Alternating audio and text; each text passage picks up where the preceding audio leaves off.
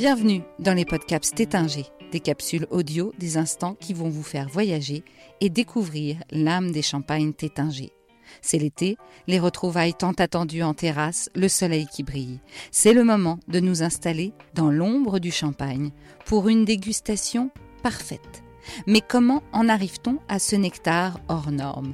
Au fil des huit épisodes de cette nouvelle saison de Podcaps, vous allez découvrir huit étapes clés nécessaires à l'élaboration du champagne. Après la vendange, on a, une période de mise en réserve et de chute des feuilles. Donc avant la chute des feuilles, on, regarde, mais on ne touche pas la, la vigne. Euh, et après cette chute des feuilles, qui est sur le courant octobre, euh, on peut démarrer la, taille de la vigne euh, entre le 1er et 15 novembre. Et puis euh, cette taille va s'allonger jusque mars. Il y aura aussi bien sûr de la taille et du liage à cette période, puisque on peut faire les choses, euh, les enchaîner sans, problème. On peut tailler, lier et reprendre la taille et lier dans d'autres parcelles. Mais voilà, c'est ça, c'est l'organisation de, travail. C'est très organisationnel. Alors qu'est-ce que c'est le, liage? Euh, C'est le fait d'attacher avec des liens ces baguettes conservées à la taille pour les, fixer sur les, fils euh, lieurs. Et donc là, on arrive à cette période euh, végétative où les, travaux en verre vont débuter. Alors les travaux en verre, il y a les bourgeonnages, donc supprimer des bourgeons qu'on n'a pas vus à la taille pour euh, éviter des entassements végétatifs pendant la saison. Et c'est également préparer la taille de l'année suivante parce qu'on aura moins de rameaux à supprimer, euh, enfin moins de bois cette fois-ci à supprimer au mois de, novembre, euh, et ça, voilà, ça va éclaircir déjà une partie du travail.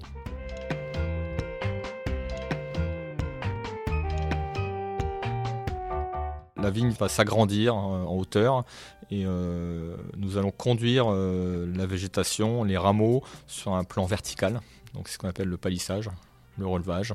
Donc on oriente tous les rameaux sur le, plan vertical euh, et on essaie de les, ranger de façon à éviter qu'ils se touchent entre eux pour éviter les entassements.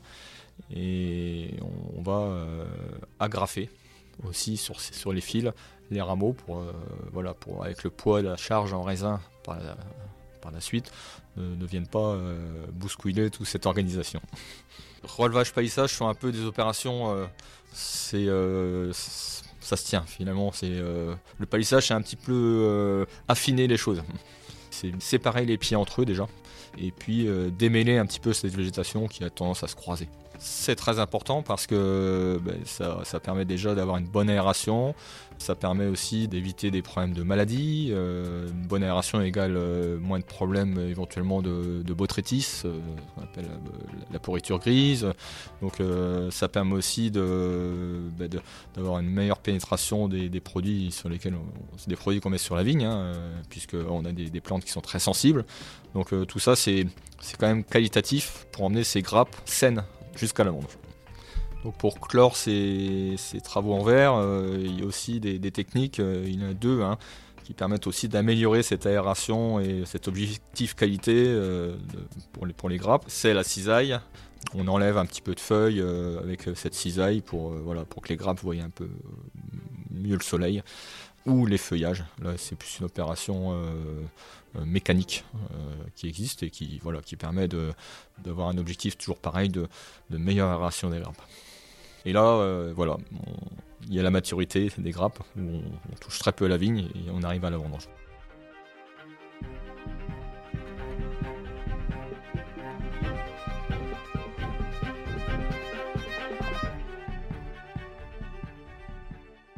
Vous voulez connaître la prochaine étape dans l'élaboration du champagne tétinger Retrouvez tous les épisodes de L'âme d'une maison sur les plateformes de podcast et sur le blog theinstantwen.tétinger.fr.